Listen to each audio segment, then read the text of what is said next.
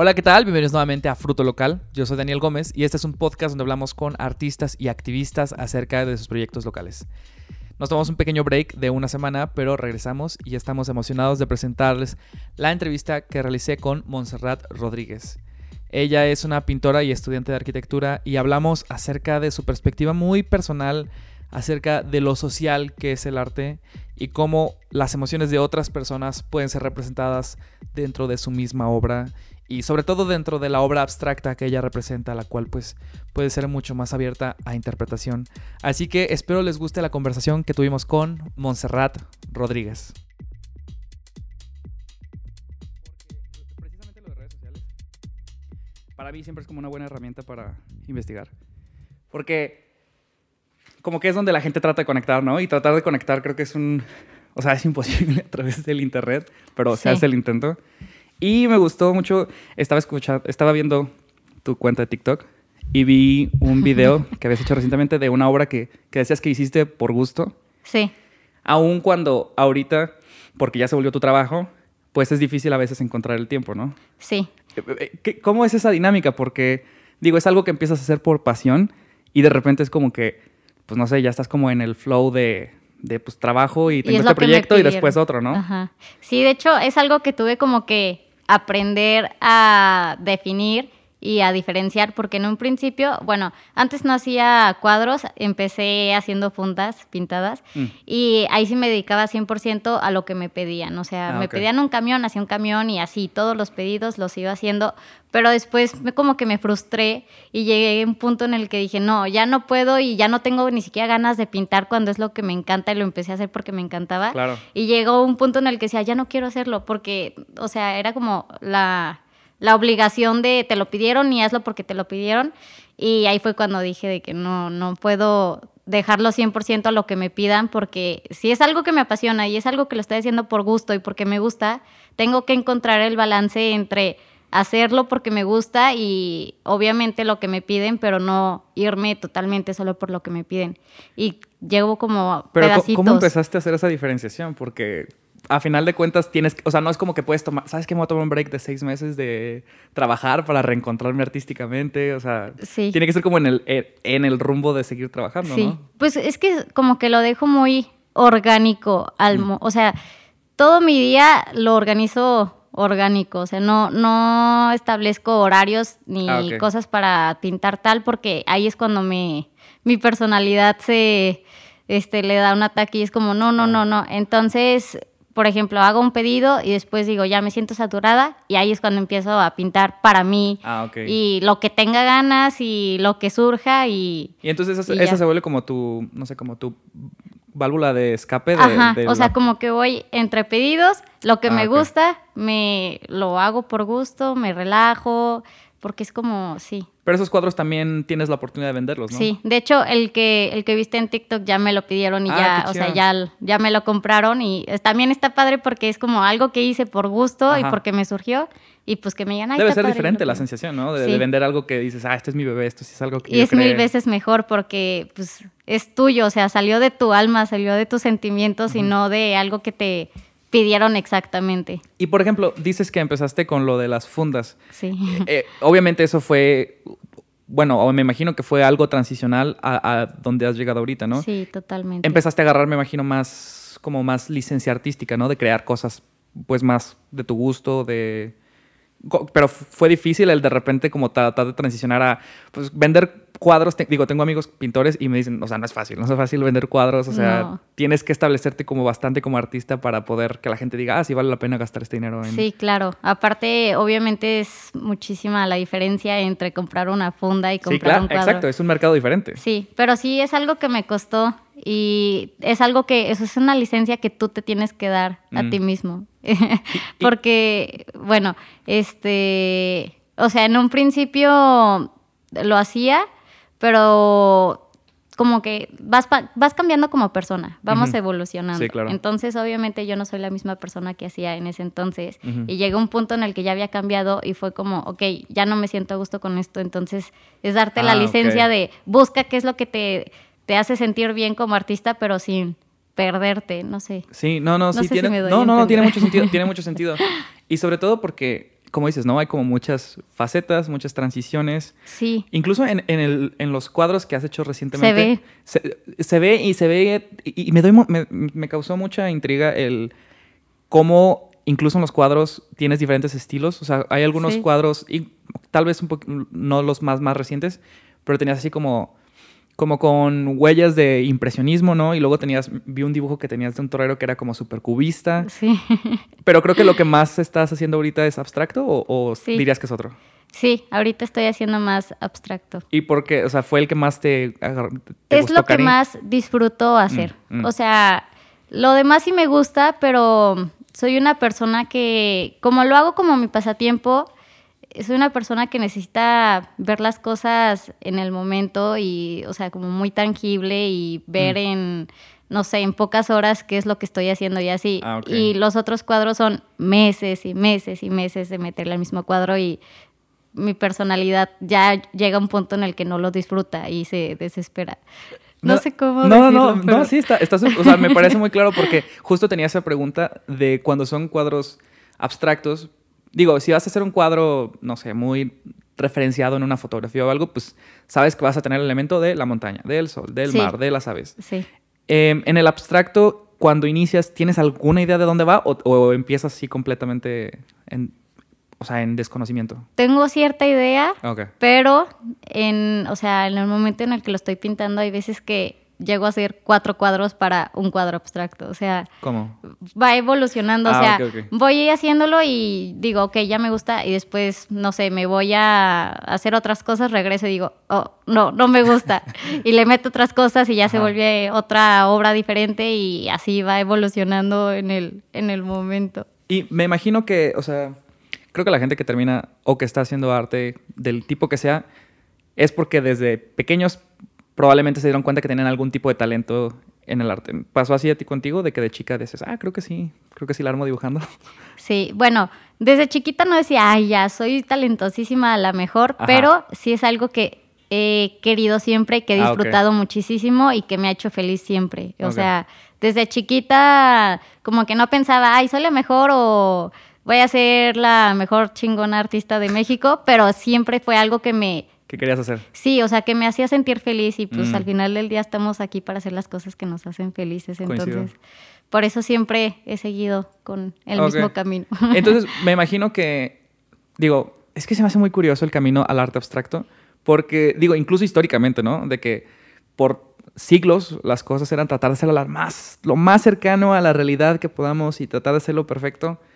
Eh, y me imagino que también ese es un camino similar al camino personal, ¿no? De que cuando dibujas, pues tratas de dibujar que se vea súper bonito, pero tiene que haber un punto de quiebre de que, ¿sabes qué? No, voy a hacer formas y colores y tal vez no tiene, no tiene la forma de un cuerpo, pero es un cuerpo. Sí, o sea, como ser flexible, ser libre y igual como estar abierto a la interpretación de todos. Siento que es algo como, este, aparte de la persona, el arte abstracto ahorita es como un reflejo de la sociedad o del tiempo en el que estamos. Sí. Porque no sé si te has puesto a pensar, pero pues ahorita todo mundo es como súper flexible, todos los días va cambiando, todos los días Sí, va sí. evolucionando, un día hace una cosa, al siguiente otra, y nadie está atado a, a algo o a la realidad. Sí, estamos menos encasillados, ¿no? Ajá, o como, no sé, antes le decían a la gente, oye, tienes que ser médico, y eran médicos toda su vida y nunca pensaban, oye, quiero ser, Ajá. y ahorita ya la gente está evolucionando y está pensando, ok, ¿qué quiero? ¿Qué es lo que no quiero? Y Sí, tal vez ahorita quiero una cosa y mañana otra, y,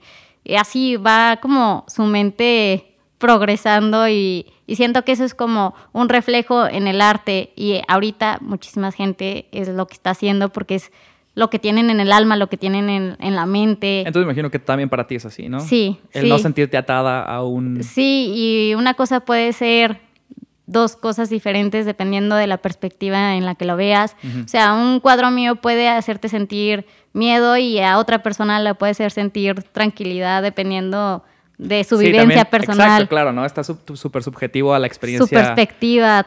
Y eso está padre porque, o sea, te hace sentir, es un cuadro que te hace sentir que te transmite, pero te transmite a ti como persona en tus vivencias, tu pensamiento y qué es lo que necesitas ver o sentir en ese Mm. momento. Sí. Sí, me, me suena mucho como cuando dicen que cuando alguien está dando consejos no, no te los está dando a ti, sino que se los está dando a sí mismo, ¿sabes? Como que Sí. está tratando de reafirmar y creo que con las pinturas debe ser similar, ¿no? De, de- pues cada quien va a ver lo que ya Lo que trae. trae, Sí, exacto, sí, claro. exacto.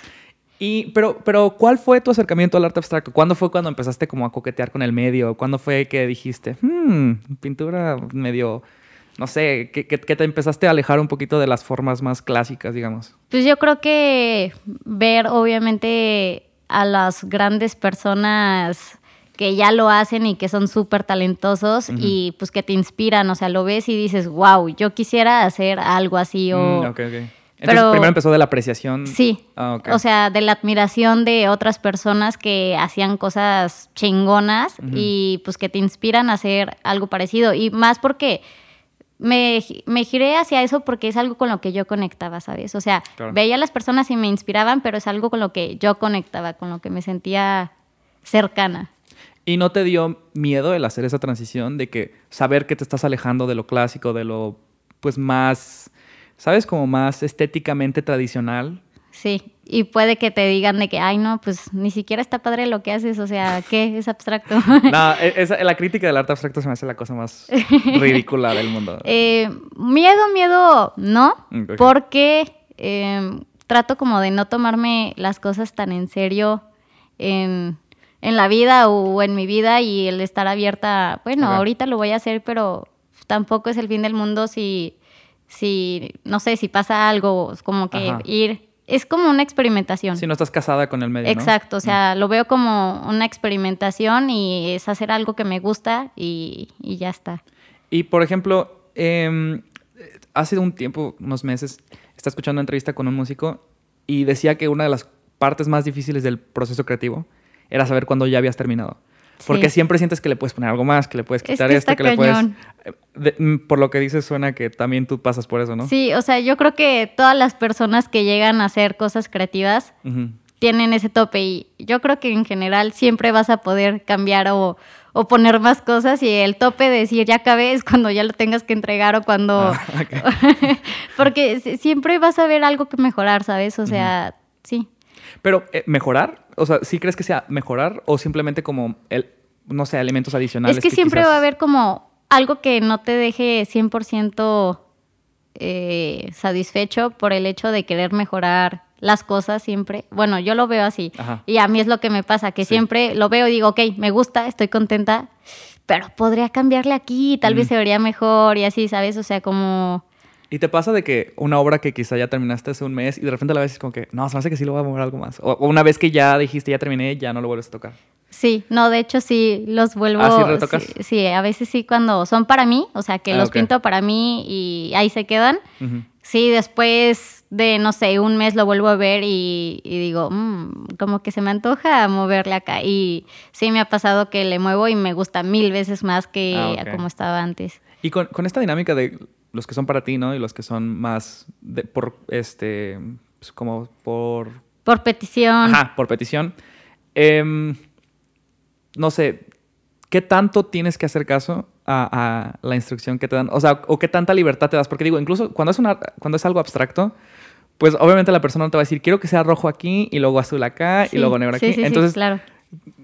te dan, o sea, tú les dices desde antes como que, o sea, tienes que estar consciente que no va a ser exactamente como quieres. Sí, o... sí, claro, porque también como, o sea, si es algo que est- estás brindando un servicio, entonces obviamente Claro. tienes que dejar las cosas claras porque la gente puede pensar o tener en su mente una idea de un cuadro y tú lo interpretas como artista totalmente diferente, pero trato de yo darme licencia de ser libre y tratar de claro. no estar tan amarrada Sí. a esos límites, porque pues también está feo que lo haces con todo tu amor y te encantó y se lo das y, oh, no era lo que pensaba.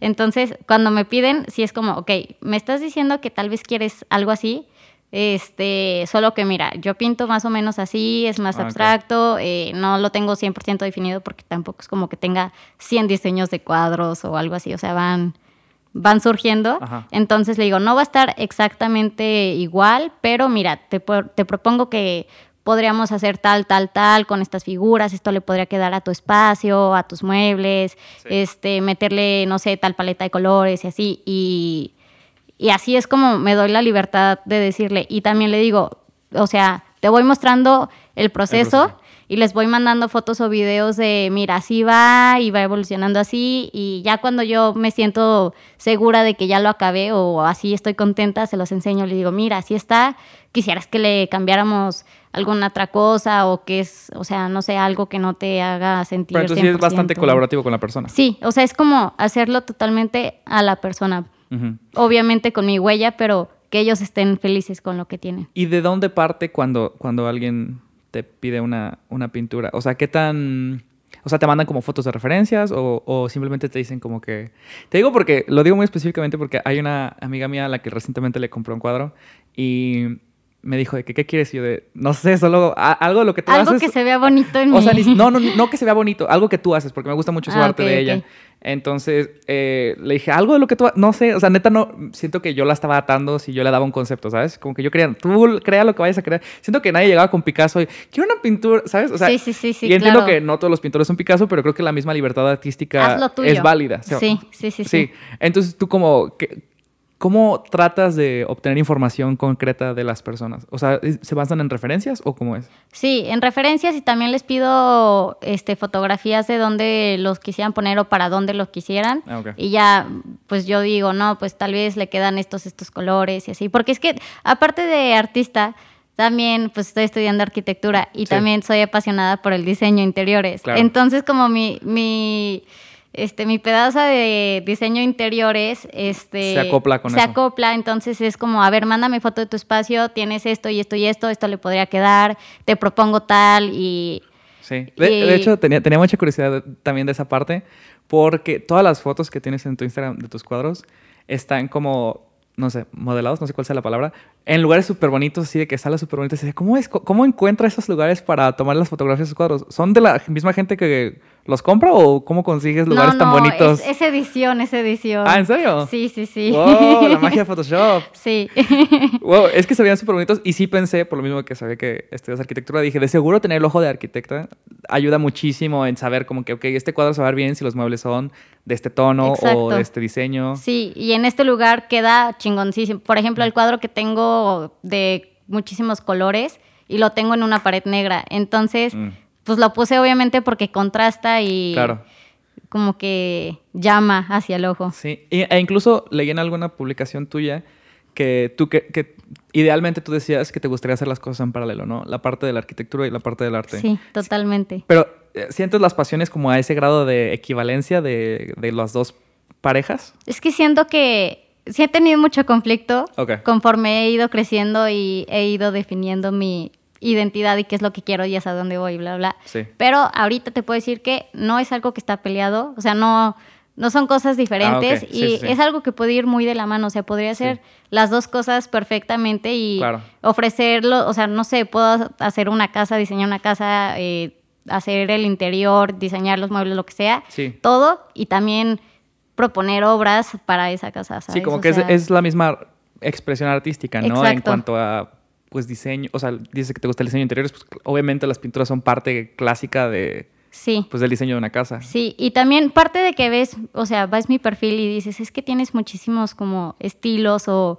que no tengo una identidad 100% como artista definida. Bueno, yo no diría eso, pero o entiendo, sea, lo que- entiendo la idea. el experimento de varios Sí, estilos ajá, es, eso me suena más. es por lo mismo que lo conllevo con un poco de diseño interiores, entonces como no lo estoy haciendo totalmente para mí, sino para mi cliente y para su espacio y para lo que le quede, ¿sabes? O sea, no es yo no estoy vendiendo lo mío, sino es hacer feliz a las demás personas para, o sea, para que estén felices con lo que tienen, pero dejando mi huella y yo disfrutando haciéndolas felices, ¿sabes? Pero entonces suena como que tienes una perspectiva del arte bastante social, porque hay gente que crea arte para ellos. para ellos y digo, no, no pienso que esté mal. No. Este, y, a- o hay gente que crea por crear, o sea, que ni siquiera es para compartir el arte, que simplemente es este, algo, ¿sabes? Tengo ganas de Propio. escupir el Ajá, talento Exacto. Pues no, no el talento, tal vez la expresión, pero... em, pero ah, suena que tú sí estás muy consciente del aspecto social del arte de... Sí, es que lo que pienso es que de qué sirve que creas, o sea, que crees algo si nadie lo va a disfrutar o apreciar. sí. Siento que el valor que le da es la experiencia humana a través de él. ¿Pero esa siempre fue tu experiencia o la empezaste a ganar después de haber estado pues ya más años en La esto? empecé a ganar. Ah. Sí, sí, sí. Al principio, ¿cómo- ¿cuál era Al tu principio perspectiva? yo solo, como tú dices, yo solo quería Crear. crear, o sea, y no porque, ay, quiero crear, sino simplemente mi ser decía, ok, quiero expresar lo que Sí. siento, quiero expresar o distraerme, no sé, disfrutar de, de pintar. Sí. Este, y así empecé y no le daba ninguna importancia ni decía como esto tiene un objetivo, simplemente era algo que hacía, lo disfrutaba y lo creaba y ya Sí. ahí se quedaba en mi casa, tenía mil cosas que había hecho y ya estaba, pero después cuando empecé a vender las fundas y todo eso, te das cuenta de la vivencia personal entre lo Claro. que tú puedes hacer y las otras personas. O sea, me pedían cosas muy personales como para regalos o algo que representaba algo súper especial para esa persona o para la persona que se lo iba a dar.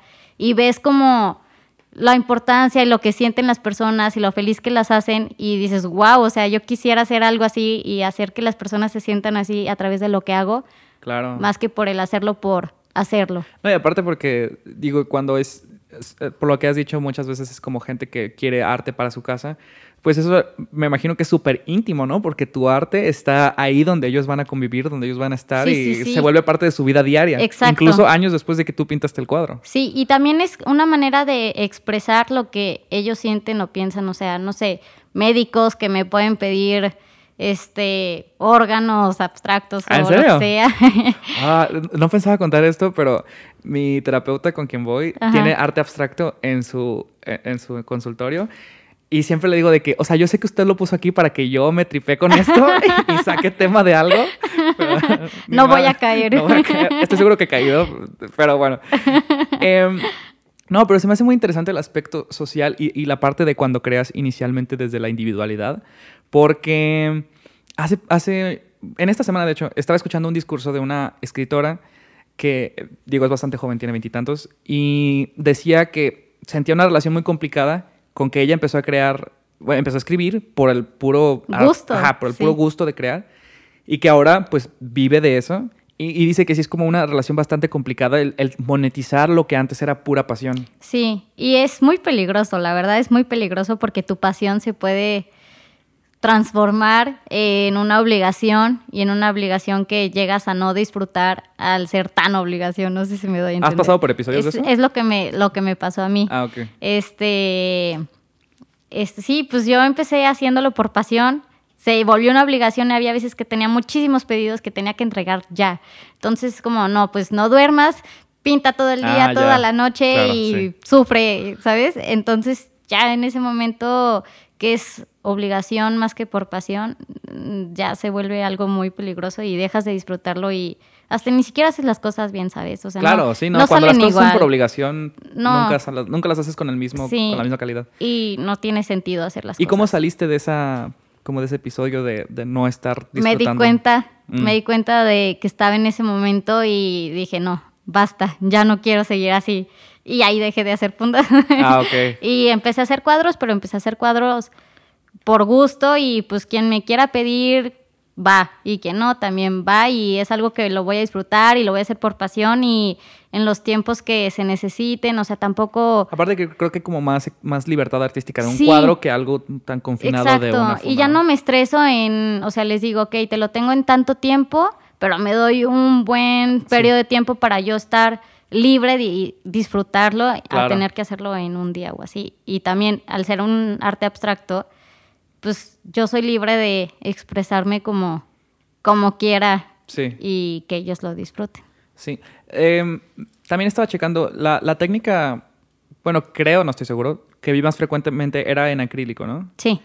Eh, hace poco estaba un amigo pintor, de hecho que entrevisté a Alexandro, si quieren ver el episodio 7. este, eh, mi amigo es pintor y me invitó el otro día a pintar a su casa. Y ya me había invitado antes a pintar en acrílico y ahora me invitó a pintar en óleo.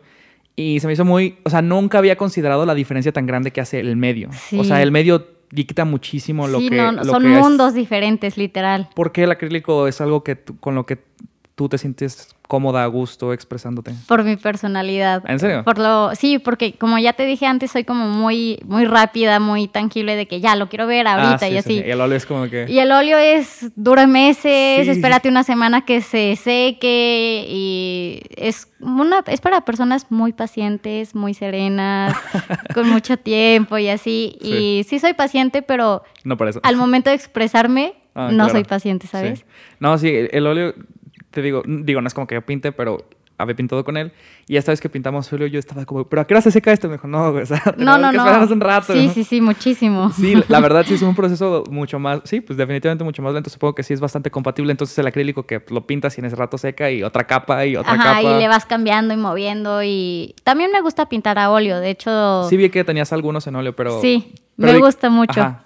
¿Y, y empezaste con acrílico? empecé con óleo. Ah, empezaste con óleo. Empecé con óleo y después empecé empecé haciendo cosas no tan abstractas Ajá. con óleo y después me llegaron a pedir unos que eran más abstractos pero con óleo y me gustaron muchísimo, disfruté muchísimo de hacerlos, o sea, me hicieron súper feliz y, y empecé como a experimentar más, pero con acrílico por, por el hecho de que era experimentar para mí, era más rápido, bla, Sí. bla, este, del momento y me sentí más a gusto con, con esa técnica. Se me, se me hace muy curioso esa transición porque mi amigo pintor empezó con acrílico y después transicionó a óleo, pero me había dicho que mucha gente que transiciona de óleo a acrílico, pues que las grandes diferencias es el, el tiempo de secado, pero también como la facilidad que hay de que si cometes un error en el óleo, pues en, en friega puedes Sí. quitarlo y no pasa nada. Sí, y, eso sí. eh, eh, ¿Te costó trabajo eso en el acrílico de que de repente un trazo ya es permanente o, o fue algo que, no sé, como que se incorporó en tu mismo proceso creativo? Yo creo que se, se fue incorporando. Mm. Porque, o sea, sí, ya sí se queda, pero pues tampoco es como que no lo puedas arreglar, Claro, ¿sabes? sí, sí, sí. Entonces, Sí, puedes poner capas, ¿no? exacto, no sé, difuminarlo, cualquier cosa, dependiendo cómo la hayas regado, pero mm, no sé, siento que es como más expresivo. Es que, por ejemplo, cuando hago un cuadro, lo hago con lo que estoy sintiendo en el momento, ¿sabes? Por ejemplo, la que me dijiste que en ese momento me sentí así y hice ese cuadro de esta chava. De la mujer, sí. Ajá. Era como me sentía en el momento. Entonces, cuando lo pinto con óleo, pues ya después de una semana me siento diferente, Claro, ¿sabes? O claro, sea, claro, claro. y ya si pierdo el flow y ya no sale igual el cuadro porque ya estoy expresando otra cosa. O sea, tal vez estaba triste y ahora estoy feliz. ¿Cómo voy a expresar algo triste, sabes? Sí, entonces eso aprovecha como que quiero una foto instantánea de, de ahorita cómo me siento. Sí, Mm. sí. Y es como mi manera de expresarme y de sacar mis sentimientos, ¿sabes? O sea, ¿Y todavía trabajas con óleo de, ve- de vez en cuando? sí, sí también.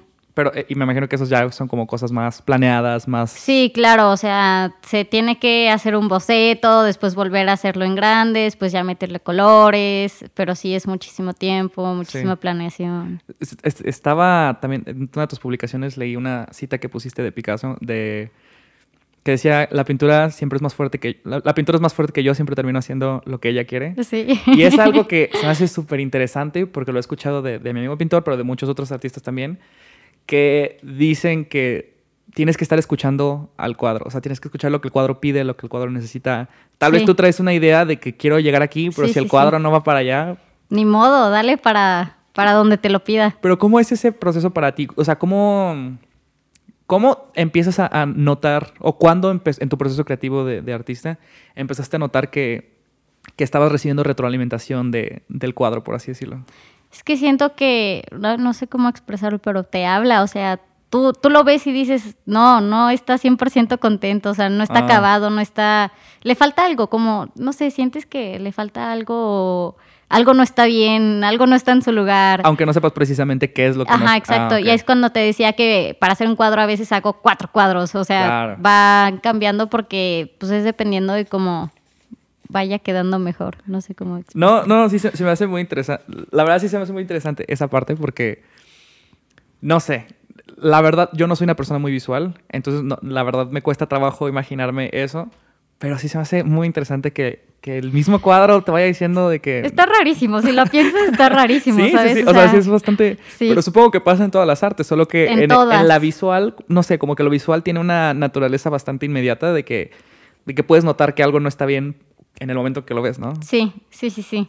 Y de hecho también me pasa cuando hago, no sé, proyectos de arquitectura o así, es Mm. como, aunque tú quieras hacerlo así, no va por ahí, lo Ah, lamento. ok, o sea, ok, ok, ok. Sí, o sea, solamente te hablan y te dicen, hermana, aunque quieras poner esto, no va aquí, no va Ah, aquí. de que te gusta, no sé, algún algún ventanal y es como que no, este Exacto, ventanal aquí no no va. va. Ok, ok. Y eso pasa también con los cuadros, o sea, no, da- también no te puedes como limitar a decir, a huevo yo quiero poner esto aquí o expresarme de tal manera o que sea de tal manera porque no es como sincero, ¿sabes? O sea, Mm, siento sí, sí, que no transmite lo mismo. No, sí, sí, creo que eso de sinceridad es, es, es- o sea, yo, yo digo, mi perspectiva personal del arte es como que todo tiene que ser honesto, desde la perspectiva en que está hecha, no necesariamente significa que sea verdadero, pero sí tiene que ser honesto. Y te mientes a ti mismo al saber que por ahí no va y que te estás aferrando por ahí. Claro, y ya es como por pura necedad, ¿no? Exacto. Y ya Sí. ahí el cuadro te transmite que lo hicieron con, o sea, con tratar de aferrarse a algo que no era, ¿sabes? Bueno, tal vez eso sea lo que tú percibes, tal vez la otra persona no Sí, lo sí, percibe. sí, sí. Pero fíjate que esa parte de que Por las eso otras está rarísimo. Sí, sí, sí. Pero eso mismo de que las otras personas perciban cosas diferentes, digo, en el arte abstracto creo que es lo más, no sé, lo más frecuente. Sí. Porque eh, estaba. Durante la investigación me topé con una cita de Bob Ross, ubicas el pintor. Era Mm. uno que tenía un afro, que tenía un programa de televisión Ah, donde sí, pintaba. claro, sí, sí, sí. Tenía una cita que decía: Cuando pinto, no me gusta que me pregunten qué significa lo que pinté. Entonces, pues en el arte abstracto, creo que es la, la pregunta más frecuente del mundo, ¿no? De que, ¿qué significa esto? Sí, sí, claro. Pero estamos hablando de que muchas veces, pues, los, las pinturas no son para ti, sino que son para otra persona. Sí. En ese sentido, ¿te molesta esa pregunta o ya entiendes que es parte de hacer eso o simplemente pues una vez que ya la terminaste ya se va o cómo tú lo ves eso del significado de la pintura? Siento que es algo muy potente, pero también, o sea, sí siento que es algo muy importante en una obra y que le da un super valor eh, al justificar qué es lo que estás haciendo, por qué lo estás haciendo y qué es lo que está transmitiendo. Ok. Pero tampoco siento que está 100% mal el tener otras perspectivas. O sea, no siento que sea, aunque tú lo hagas tratando de expresar algo, no siento que sea exactamente a fuerzas eso, ¿sabes? O sea, Sí. alguien lo puede, lo puede interpretar de otra manera y está perfecto porque es su vivencia. Sí. Pero sí trato, a veces sí trato de... ¿De que no sea sé claro? si, sí, o sea, no sé si viste también algunas obras hasta abajo. Vi todas. También hay algunas que les puse como un texto, una descripción, Mm, sí. que era como cosas que pensaba, o sea, no sé, Sí. de la soledad, del amor y así, Sí, sí, que están ligadas a ese cuadro. que están ligadas y Sí. pues son círculos, son líneas, pero para mí, es- o sea, está representando exactamente Claro. esas letras que estoy sintiendo. Sí, eh, está, está interesante eso que dices porque está, hace un tiempo escuché una entrevista de un autor que hablaba de, de que él decía que una vez que él publica el libro, el libro ya no es de él. O sea, el libro ya es de... es de las personas sí. que lo lean. Pero creo que eso es muy específico de la naturaleza de la literatura que está hecho para que la lea la otra gente, ¿no? Sí, O sea, es, sí, es bastante sí. textual. Sí. Siento que tal vez con la pintura no es lo mismo. Pero tú qué opinas de eso? O sea, un- por ejemplo, una pintura que tú vendes, pues sigue siendo tu pintura porque tú la creaste, pero también de cierta manera ya no es tuya porque ya es de la persona que la puso en su sala o la puso en su habitación o lo que sea, ¿no? Sí. ¿O qué piensas? No, pues sí, eso es parte de lo que te, te decía que hago las cosas, las creo, pero siempre tengo en cuenta que son para otras personas. O sea, si es para mí, lo disfruto, dejo mi huella y hago que se expresen a través de mí, pero no es algo como que me lo... O sea, no es como que diga, es mío 100% y ya, sino que también es de las otras personas porque lo están viviendo y lo están expresando y, o sea, dejo que sea compartida mi obra. Qué interesante que digas eso de que se expresan a través de ti. O sea, tú lo ves así como Sí. tú siendo la... ¿Cómo le dicen en, en los de brujería? camino. No, no, no. eh, cuando hacen las sesiones espiritistas de que... Medium. Ajá, Ajá. ajá, de que tú eres- sientes que eres el medio de su... Sí, Porque pues por ejemplo, no sé, hay veces que quisieran regalarle algo a una persona especial, pero, o sea, no sé, hace poquito un amigo me dijo de que, ay, oye, quiero un cuadro para mi hermano que se va a casar y quiero pues que sienta ese momento especial con su esposa y que sepa mi amor y bla, bla, bla. O sea, ahí te, bien ligera la carga, ¿no? Algo sencillito, el amor de su esposa. Ajá, y yo, pero ¿qué quieres? No sé, lo que tú quieras. Entonces, pues sí es como, ok, ¿cómo lo voy a hacer para que exprese exactamente que él quiere expresar, pero a través de lo que yo hago? ¿Y qué terminaste decidiendo? Sigo en ese camino. Ah, sí.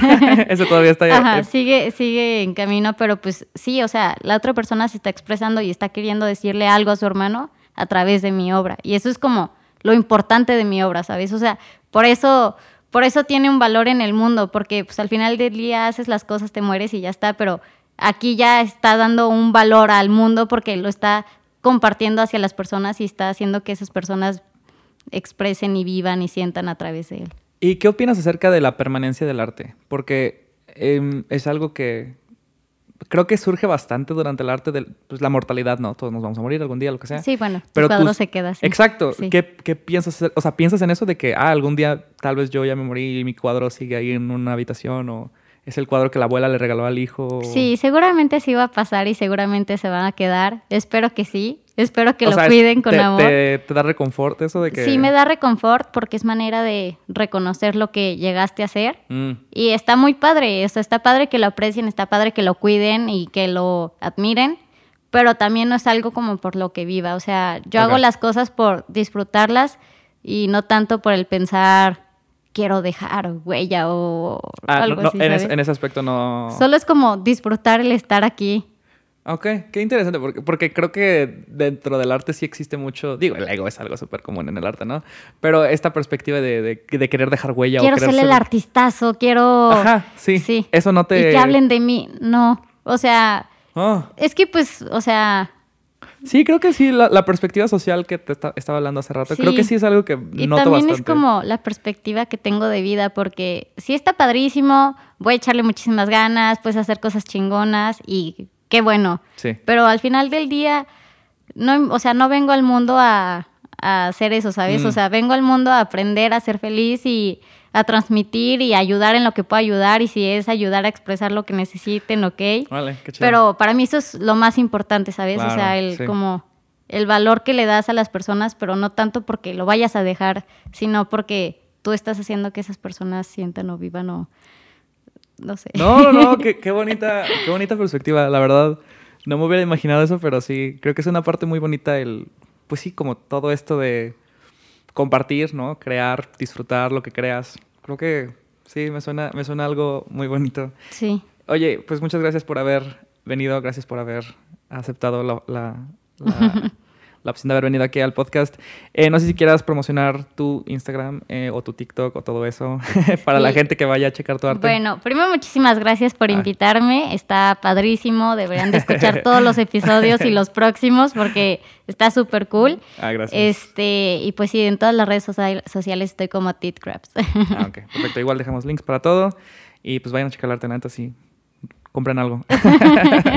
Va, muchas gracias. Gracias. Gracias por haber visto este video de Fruto Local. Espero lo hayan encontrado interesante y espero se hayan contagiado esa onda tan positiva que cargaba Montserrat. A mí me pareció muy interesante la idea tan comunal acerca del arte, de cómo ella puede ser el medio a través del cual otras personas se expresan. Creo que habla mucho de su idea tan social del arte. Si quieren ver más eh, del arte de Montserrat, la encuentran en Instagram como Titcrafts y también la encuentran con ese nombre en TikTok. Le dejo los links en la descripción. Y también nos pueden seguir a nosotros como Fruto Local en Instagram y Facebook, aunque estamos haciendo una transición en Instagram. Vamos a cambiar de la cuenta de Fruto Local a Fruto Local MX. Los motivos son muy complicados, pero estamos haciendo una transición. Así que si nos siguen en la cuenta de Fruto Local actualmente, búsquenos como Fruto Local MX para que vean el contenido que estaremos publicando de aquí en adelante. Gracias por habernos visto. Yo soy Daniel Gómez, el ingeniero de audio Coque Ochoa y nos vemos la próxima semana.